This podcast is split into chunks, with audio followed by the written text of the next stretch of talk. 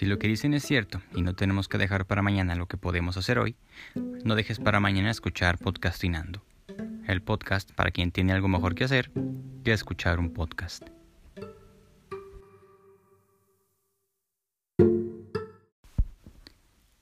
Episodio 12. De cómo escribir. Ensayos.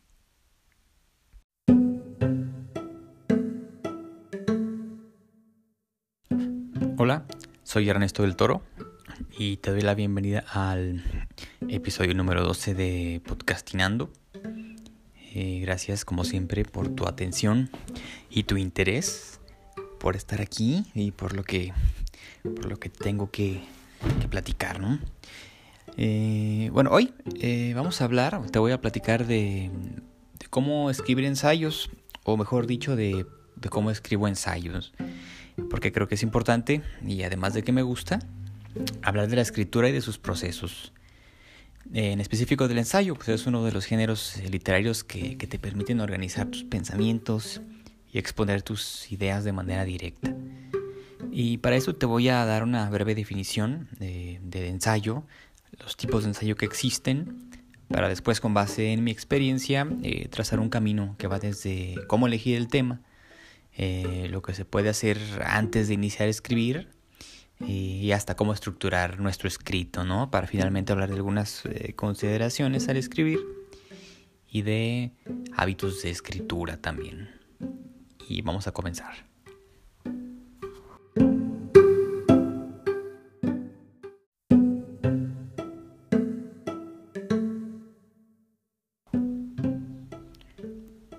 El ensayo como género literario si bien existe desde las obras clásicas como las de Platón, no es hasta 1580 que el escritor Miguel de Montaigne le concede el título de ensayo a su obra que consta de anécdotas, experiencias y reflexiones. Mm, y bueno, es el término que es la cuña y que se, usted, se utiliza hasta el día de hoy para catalogar este tipo de escritos. ¿no? Eh, precisamente eh, es el elemento de la subjetividad lo que, lo que lo mantiene como un género popular. Lo podemos confirmar en todos los blogs que existen, eh, en los hilos de Twitter o hasta en explicaciones, en publicaciones de Facebook que intentan explicar algo, que exponen ciertas cosas que piensan sus autores. Y sobre todo por su valor o propiedades expositivas es un género que ha ganado lugar en la academia, ya que es, bueno, su carácter comunicativo es, eh, apropiado para temas de actualidad, que son los que a veces se te piden ¿no? en, cuestiones ahí académicas. Eh, eh, en temas de actualidad, no, no esta actualidad no se refiere a hablar de, temas que están de moda. se puede hacer, pero no es exclusivamente eso sino que bueno, significa eh, hacer un planteamiento o un replanteamiento de cuestiones eh, esenciales eh, acerca de ciertos fenómenos, ¿no? sean actuales o, del pasado, y que se siguen manifestando. bueno, voy a citar a, José Luis Gómez Martínez, el autor del libro Teoría del Ensayo. Dice, en cuanto a los fenómenos, si no se le somete a una visión en perspectiva y se les eleva al plano de trascendencia, solo poseen el, caduco valor de la novedad. Es decir, hay obras eh, que por el tipo de manejo del tema y de su especificidad, en una semana ya son obsoletos. Eh, son textos que funcionan o sirven más como crónica que como ensayo, ¿no? Eh, bueno, pero se les otorga cierto valor ensayístico. es decir, dejando un antecedente de algún tema y ese es su mérito es importante, bueno, en ocasiones que se escriba acerca de ciertas cosas, ¿no? Digo, no como no como ejemplos eh, de ensayo, sino bueno que eh, a veces eh, dejar vestigios de ciertas cosas que ocurrían escrito, en escritos es importante. Pero bueno. Entonces, el término ensayo, eh, como el nombre lo indica, significa prueba, intento o preparación. pues este género no pretende agotar el tema elegido. Eh, para esto es importante delimitar o establecer el alcance de lo que quieres decir, ¿no? en medida de lo posible, trabajar más en la profundidad del tema que en la amplitud. Es decir, es necesario definir y aclarar nuestros conceptos e ideas más que abarcar muchas ideas o conceptos. A veces eso nos ocurre a la primera, que intentamos escribir acerca de todo y somos tan, tan extensivos o queremos hacerlo tan amplio que, que a veces terminan textos como más vacíos, ¿no? Y a, diferencia de una eh, un ensayo corto, pero que eh, profundice en, los, eh, en las problemáticas o en los conceptos, es un poco más enriquecedor, ¿no?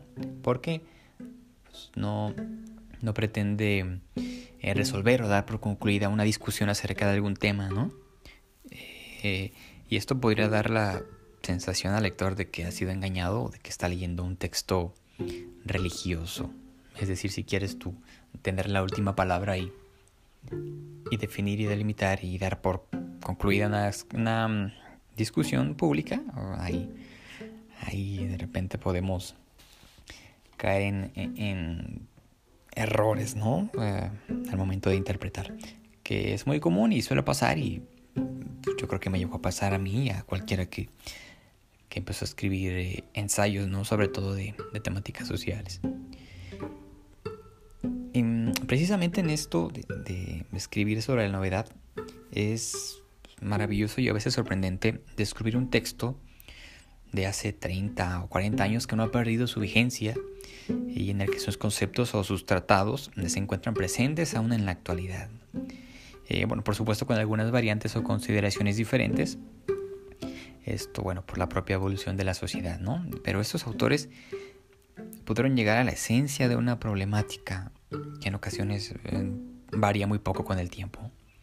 Y ese es uno de los objetivos primordiales del ensayo. estos ejercicios de reflexión son necesarios en, en esta cultura donde se busca ser el primero en opinar, ser el primero en hacer una broma o ser el primero en hacer un meme, ¿no? es importante mm, despegarnos un poco de esta inmediatez y, observar un poco y ser un poco más em, profundos al momento de pensar en algo, ¿no? Profundidad en cuanto a ir hasta el centro esencial de las cosas. Y ya sea que tu estilo sea crítico o polémico, eh, considero que siempre debe ser propositivo, ¿no? Y debe cumplir con algunos eh, requerimientos formales. Eh, pues el ensayo como un organizador de ideas requiere de, introducción, desarrollo, planteamiento del problema y las conclusiones. te voy a platicar un poquito de estos conceptos, ¿no? Del título, la forma, la extensión y la clasificación de los ensayos. Eh, por ejemplo, eh, requiere que eh, el título ah, debe tener un valor informativo al momento de, de, llamar a, tu ensayo, ¿no? Debe tener un valor informativo, así que debe, debe tener relación con el tema que estás tratando. no obstante, y dependiendo del estilo de ensayo que estés elaborando, el título bien podría ser una metáfora acerca de lo que hablas, ¿no? Si es algo si es algo más académico, repito, si necesita ser más descriptivo y relacionarse con el tema principal de tu texto. En cuanto a la forma, es sabido que la forma del ensayo es la prosa, ¿no? Es decir, es el diálogo mm, parecido a tu manera de, hablar en la vida cotidiana. Y nuevamente, dependiendo del estilo de tu ensayo, puede ser que utilices palabras formales o palabras cotidianas y esto no, no debe de ser restrictivo, pero sí, debe de, sí debes de cuidar el lenguaje que estás utilizando. Eh, puede que si es muy colonial, muy coloquial, perdón, tu, tu, tu manera de expresarte, eh, puede denotar que tu texto está menos trabajado, ¿no? Y puede que se pierda el interés del lector. Por otro lado, si eres demasiado formal y riguroso y ortodoxo con ciertos conceptos, puede que también pierdas el interés de, del lector, ¿no? Hay que tener un equilibrio eh, y saber explicar eh, y definir bien tus conceptos. En cuanto a la extensión, eh, si bien desde, desde el inicio de, la historia de los ensayos se consideraba que debían de ser breves, dependiendo del tema a tratar, hoy se considera que no hay una, no hay una extensión definida. Bien puedes hacer un ensayo de tres cuartillas, en la que por el, desarrollo de tu tema, eh, esa sea la extensión adecuada. O también dependiendo de tu tema, ¿no? Eh, es la extensión. Pudiera ser algo un poco más complejo, más complicado, ah, que requiera 10 cuartillas o incluso más. Es decir, la intención obedece al, estilo, a los estilo, al estilo de tu análisis o en su defecto de ciertos requerimientos académicos que te soliciten cierta cantidad de palabras o o ciertas cuartillas, ¿no?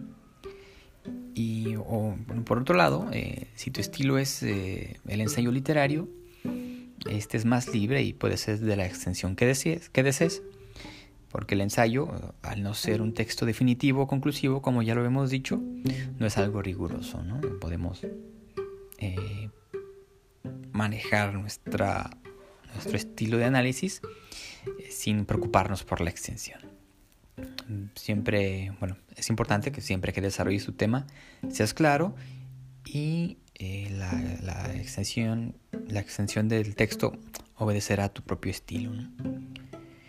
La clasificación, aquí es, eh, también es un tema muy extenso.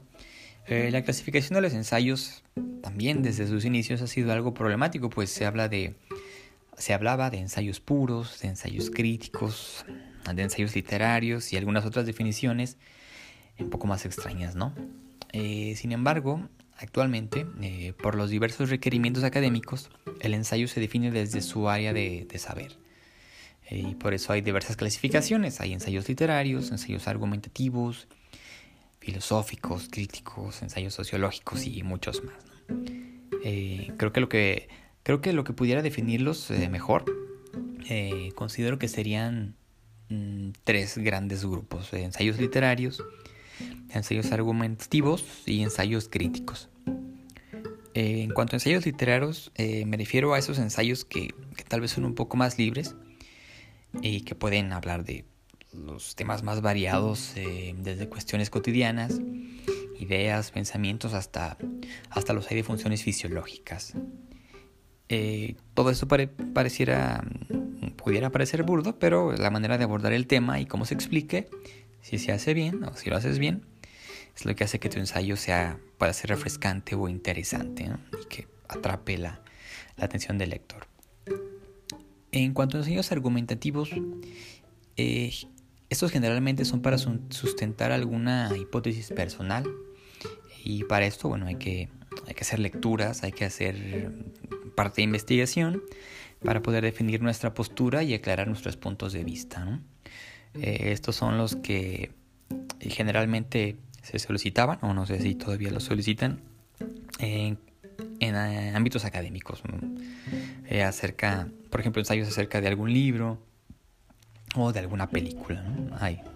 a veces ocurría esto. Y por último, los ensayos críticos. considero que estos son los que más requieren de formalidad pues eh, porque sí debe de haber una investigación más profunda, ¿no? ya sea para refutar, como, tu nombre lo como el nombre lo indica, o para hacer una crítica o, estar de acuerdo, o demostrar que estás de acuerdo con, algo. ¿no? ¿no? No se trata nada más de una crítica desde el prejuicio y desde tu creencia, sino desde una postura, por decirlo de alguna manera, despegada de, de ciertos esquemas subjetivos. ¿no? Ok, para terminar eh, esta parte mm, es necesario hacer el siguiente apunte. Eh, si bien el ensayo es un género literario de no ficción, también existe por la misma evolución del género el ensayo ficción, donde se plantean cosas no reales, pero se les da tratamiento, el, tratamiento propio de un ensayo. Se pudiera catalogar como un ensayo argumentativo a este de ficción porque es una, es una especulación reflexiva de la ficción que planteas y que se puede tomar forma de libros acerca de distopías, falsos documentales o tal cual un ensayo puro. Es decir, el ensayo bien puede tratar de cosas eh, más teóricas o más eh, cotidianas, pero también puede haberlos acerca de, de, cuestiones ficticias, ¿no? Y también hay la manera de que en cómo desarrolles tu tema y definas tus conceptos es valioso.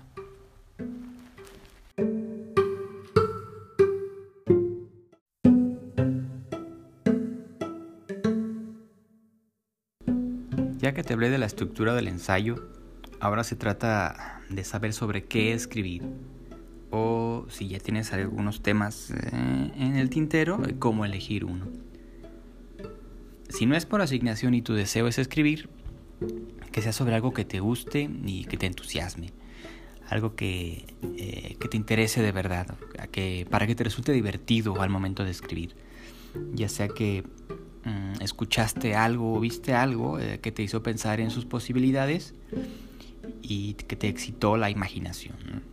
Porque eh, el lector puede identificar que lo que escribiste fue con un gusto genuino o, que solo fue por, por compromiso, ¿no? O por, por el simple hecho de, de que puedes escribir algo.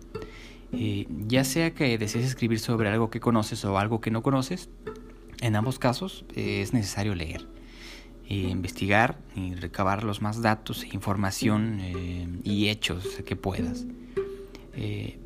porque conforme leas, habrá conceptos que desconozcas o que no te queden claros, y es ahí donde necesitas hacer investigación, revisar un poco más. Em, es importante que, las investigaciones o lecturas que hagas sean de fuentes que el lector no tiene acceso. O, es decir, eh, si, buscas, algo en Wikipedia, eh, tu lector también lo puede hacer. ¿no? La idea es ir a los textos a los estudios o a esas fuentes que, el lector no va a buscar.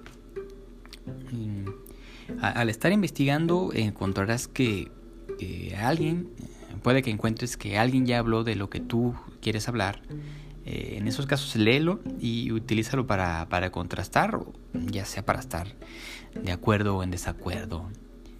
Em, de cualquier tema que hayas escrito ya hay cosas ¿no? que se han hecho, pero la diferencia es que no se han escrito a tu modo y hay que tener la, la conciencia de que nadie va a escribirlas como tú. En ocasiones el primer obstáculo es tratar de escribir sobre cuestiones novedosas o interesantes y esto puede frenar la creatividad. Eh, eh, puedes elegir cualquier tema, lo importante es mm, ser curioso acerca de cualquier cosa. ¿sí? Em, sea el tema que sea, sean cuestiones teóricas o cuestiones de la vida cotidiana, eh, un buen ensayo es el que profundiza y explica y aclara las cosas y, y, se nota que, que, hubo, que hay curiosidad ¿no? en, en el tema. Ah, ahora, por otro lado, si se trata de una asignación académica, pues el tema generalmente ya está establecido. Eh, pero incluso en esas situaciones puede ser creativo, más allá de, querer sonar mm, eh, inteligente, eh, intenta ser curioso, mm, que el maestro o maestra que lo va a revisar pueda identificar en tu texto que no solo amontonaste palabras y oraciones, sino que de verdad hubo introspección y profundización sobre el tema. Una vez que elegiste el tema, es momento de ordenar, de ordenar tu bibliografía, lo que has leído y conoces del tema.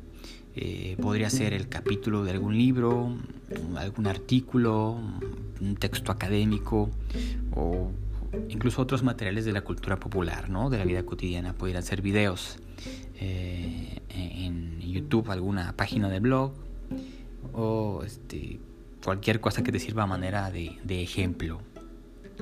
Eh, también selecciona lo que vas a leer, cosas que te, que te, ayuden a definir los conceptos y, en qué sentido los vas a utilizar.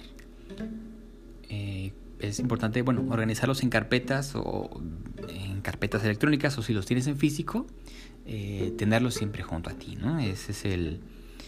porque en el camino descubrirás que hay otras cosas también por leer y que no habías considerado. Y esas también hay que estarlas eh, guardando en tu computadora o si tienes eh, oportunidad de atenderlas en físico, pues en físico.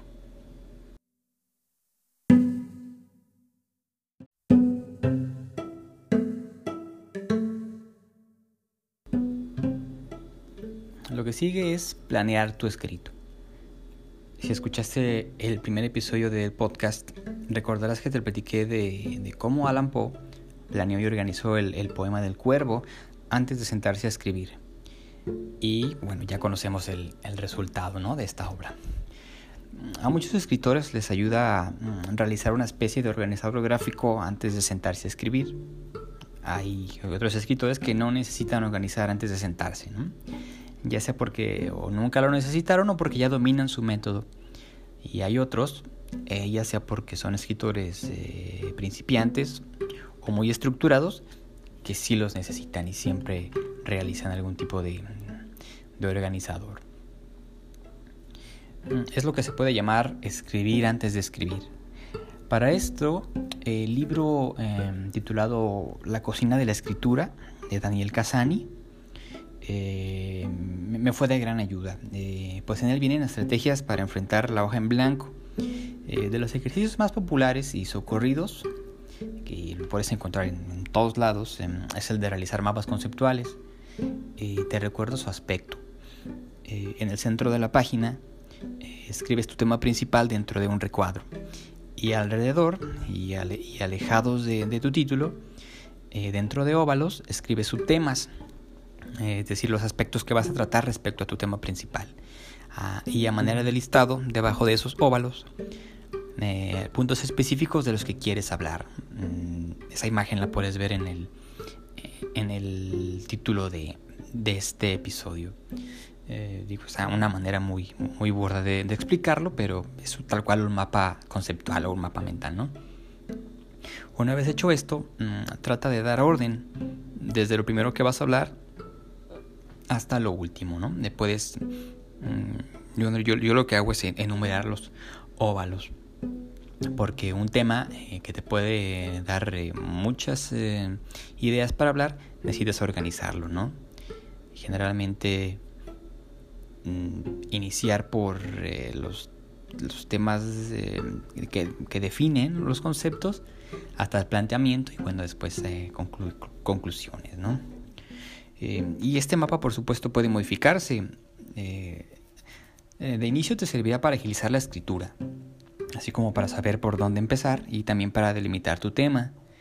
ya que lo tienes, tenlo junto a ti, siempre al momento de estar escribiendo.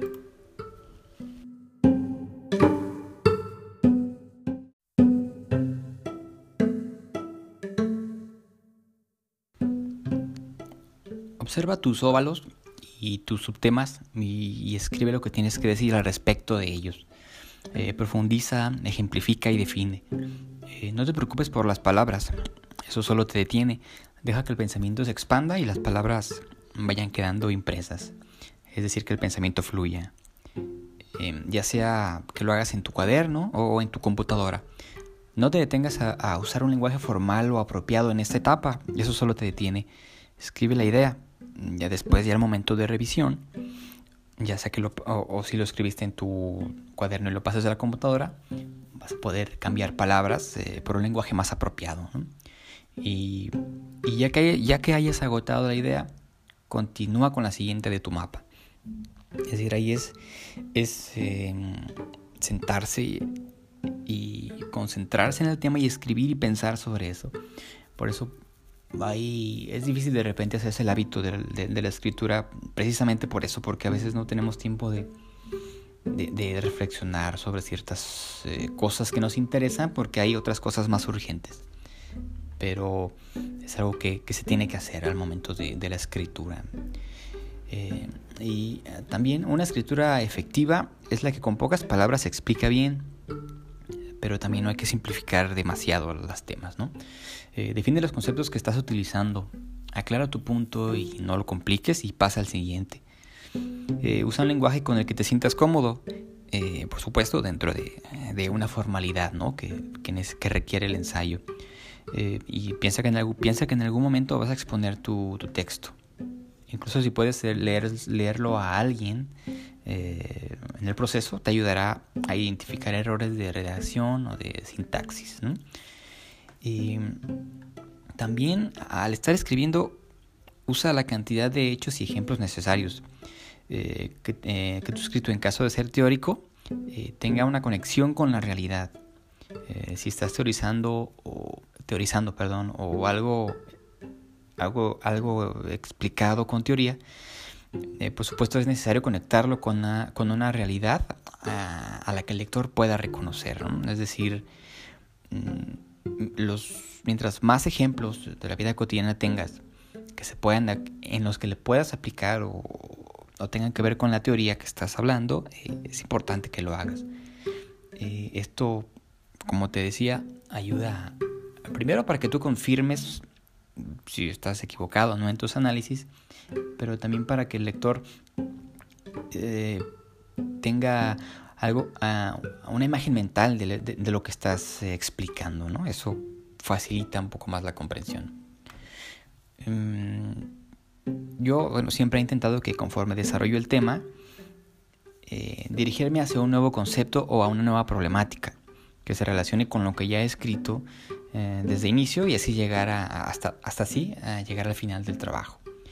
Eh, por ejemplo, eh, en un texto que, inspiró el, episodio anterior del podcast, inicié hablando de nuestras opiniones y nuestras consideraciones muy subjetivas para después pasar a cómo esas opiniones están respaldadas por instituciones y organizaciones y ni siquiera nos damos cuenta.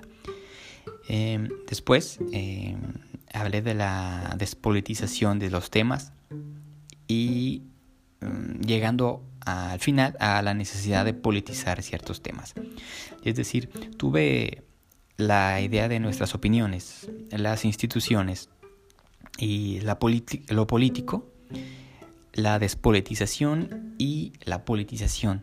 Estos conceptos intenté mm, explicarlos lo más que pude eh, y de manera que fueran creciendo hasta acercarse a un punto en el que necesitabas ya otro concepto.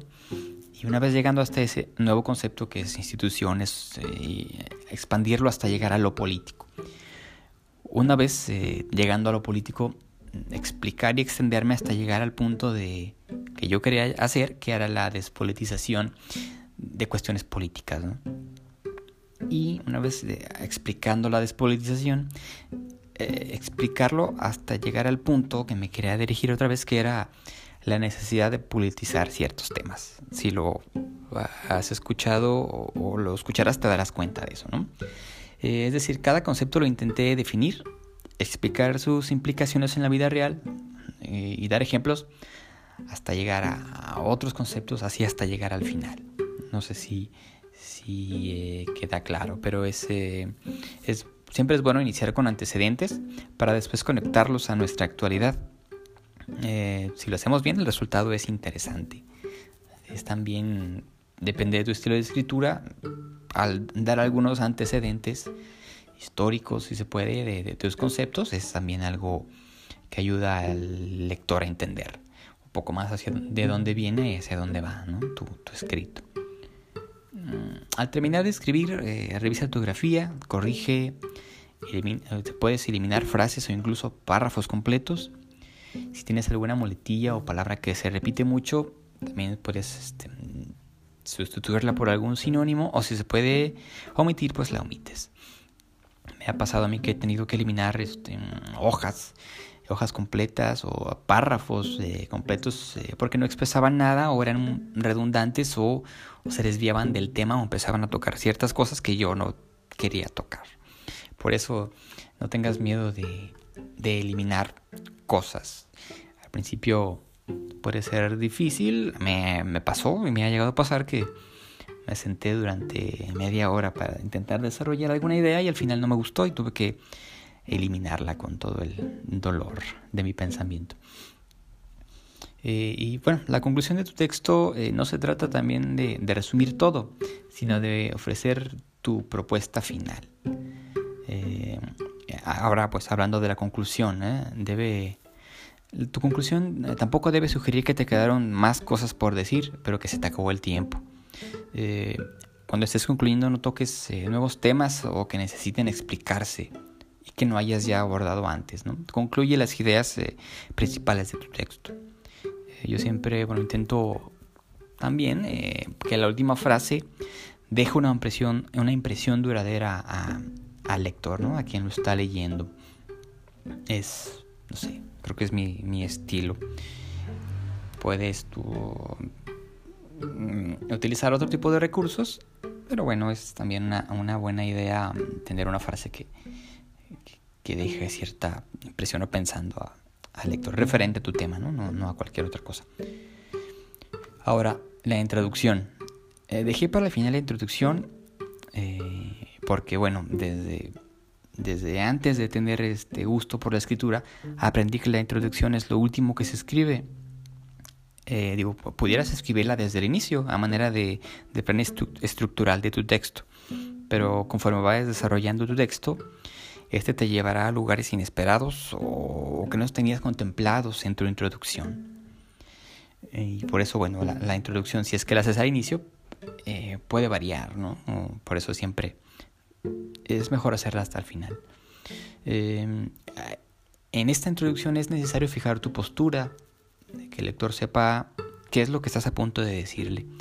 Explicar también cuál es tu intención, si es quieres apoyar o refutar o plantear nuevas interrogantes sobre algún fenómeno, es necesario ser breve y tratar de atraer la atención del lector.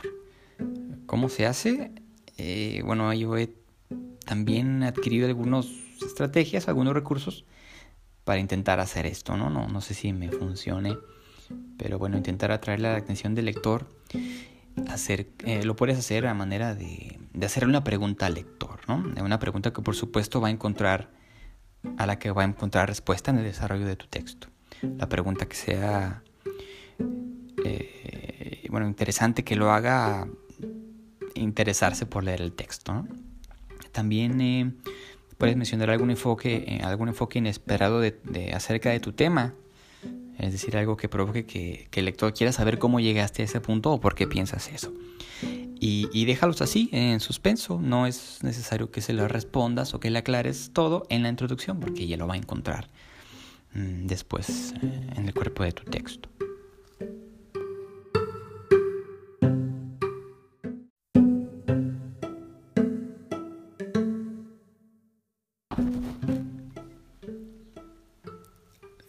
Finalmente, algunas consideraciones respecto a la escritura. Em, algo que, aprendí que me ayudó eh, eh, al inicio, en algún momento pues de, de, mi inicio en, en, esto del blog, era eh, descubrir, descubrir mi metáfora al escribir. Es decir, tú descubres tu metáfora al escribir. Ah, ¿con, qué, ¿Con qué relacionas tú tu escritura? Ya sea con construir algo, con un viaje, con una búsqueda, incluso hasta con un acto de magia, ¿no? En el que hagas aparecer ciertas cosas. Eh, eso será la, personalidad de, tus textos. Eh, yo eh, considero que esto es una buena ah, reflexión al momento de iniciar eh, con, la escritura, ¿no? ¿Qué es lo que quieres, cómo quieres plantear tu, tu, tema, tu texto, ¿no? Vas a ir construyendo algo, eh, vas a, emprender un viaje eh, con el lector y llevarlo a algún lado, o como una búsqueda, ¿no? De que hay algo que está perdido y que tenemos que encontrar, incluso hacerlo aparecer, ¿no? Es, es es importante, es un ejercicio interesante que ayuda a, darle un cierto carácter a tus textos, ¿no? Esto de descubrir tu metáfora.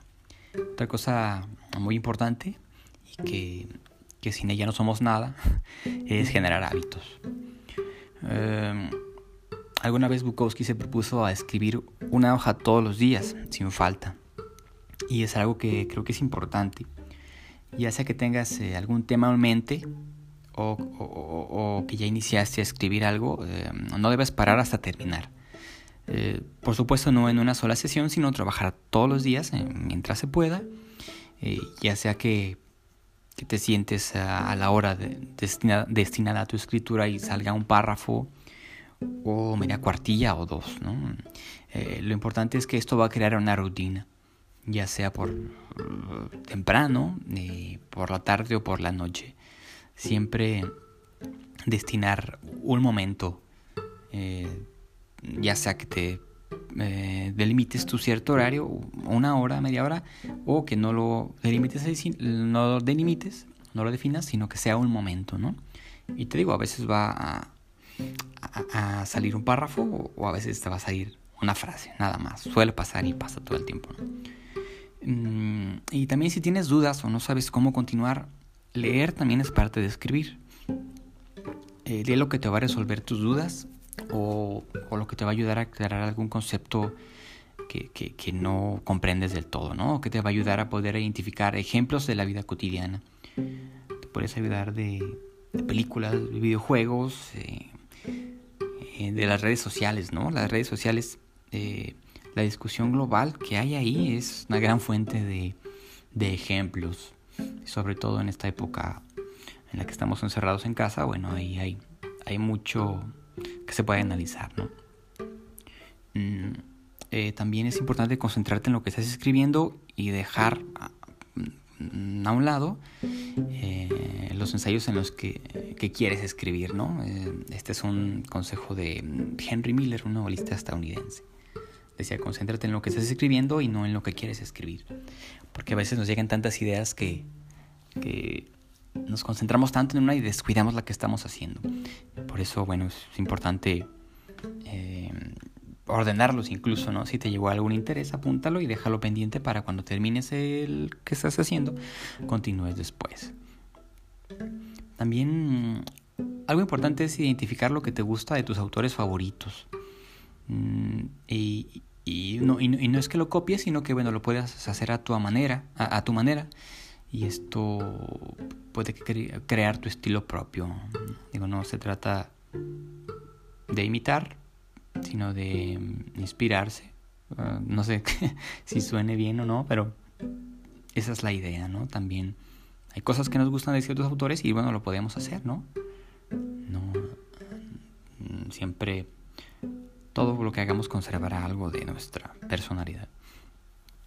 Eh, yo cuando inicié con el blog en el 2012, por ejemplo, a mí me gustaba usar de manera lúdica o de manera muy juguetona corchetes dentro de paréntesis. Eh, eh, primero porque, porque no había visto mucho yo que se hiciera eso. Y segundo porque mi intención era como darle una especie de, de profundidad al texto.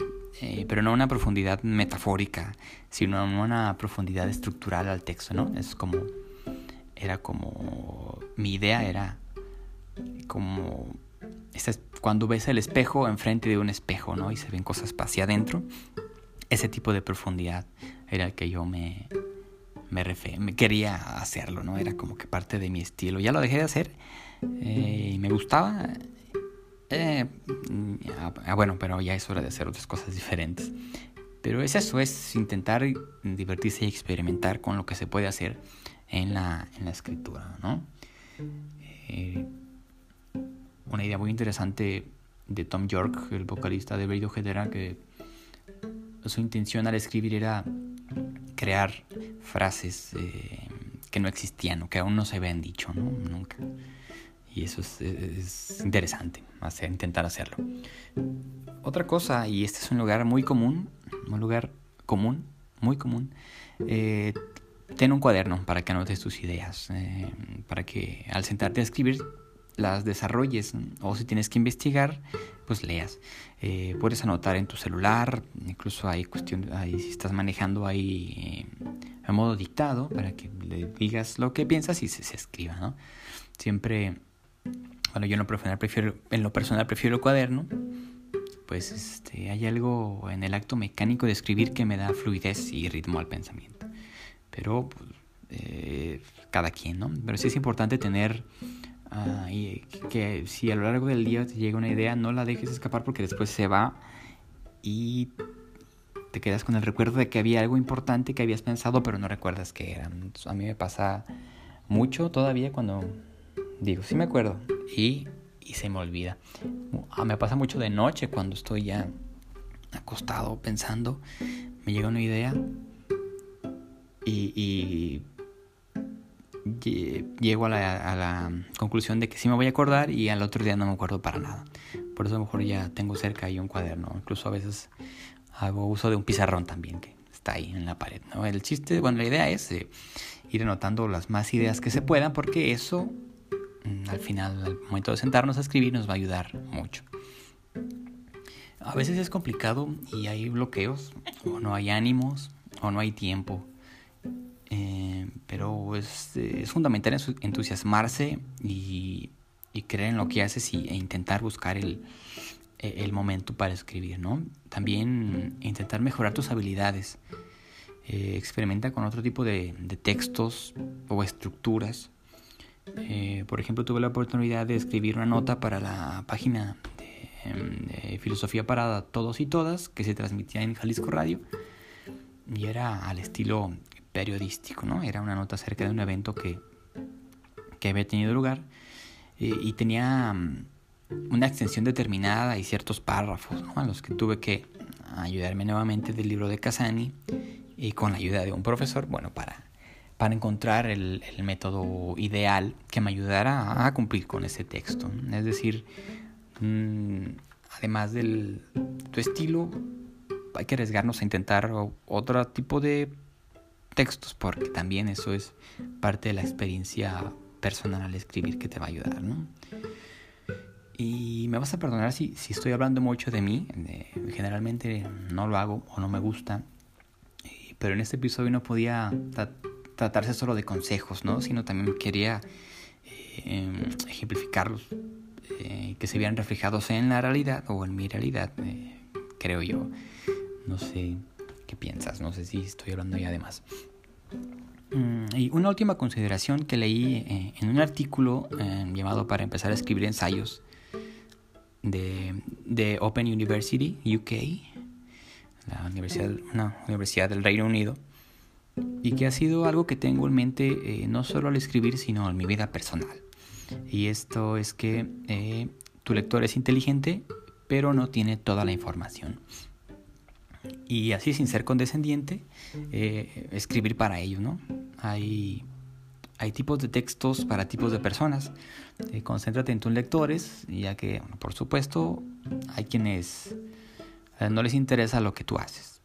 Eh, pero habrá gente que sí le interesa y es importante mm, considerar como, lo que son, ¿no? Personas inteligentes que no tienen toda la información y tú al mostrársela, tú al provérsela, la entenderán, ¿no?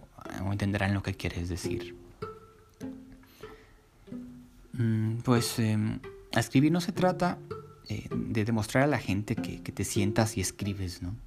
Sino de construir eh, frases, eh, desarrollar ideas que lo involucren, em, explicar algo a tu modo para, y, que tal vez no se le había ocurrido al lector, o si ya se le había ocurrido, encontrar en tu texto algo que él comparte contigo. Es, está como una especie de, de conexión em, cognitiva, no sé cómo, cómo expresarlo, pero es encontrarse en un lugar, ¿no? Un libro es un lugar y ahí te puedes encontrar con, con muchas personas o con otra persona, con alguien que pensabas que es ajeno a ti, pero que comparten algo. Em, ya, bueno, estoy sonando algo cursi. y creo que ya con esto hemos llegado al final del episodio. Fue una un resumen muy grosero de, de cómo es escribir ensayos. Por supuesto, hay muchas otras eh, herramientas en, la web, en internet, en YouTube. Eh, pero bueno, esto era lo que yo te quería compartir porque me gusta hablar de esto. Ya, este, ya me dirás tú si te, si te gustó, si no te gustó. Eh, y pues ya, gracias por llegar hasta aquí. Hoy nos extendimos un poco, pero como siempre te agradezco la, atención y el interés. Espero que estés bien y eh, contar con tu atención para el siguiente episodio. Muchas gracias.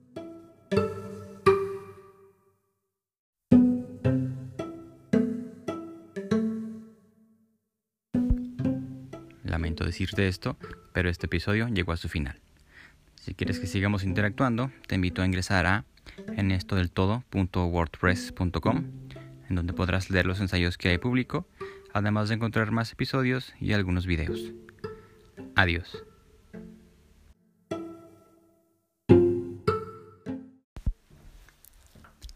Este episodio fue grabado en diciembre de 2020.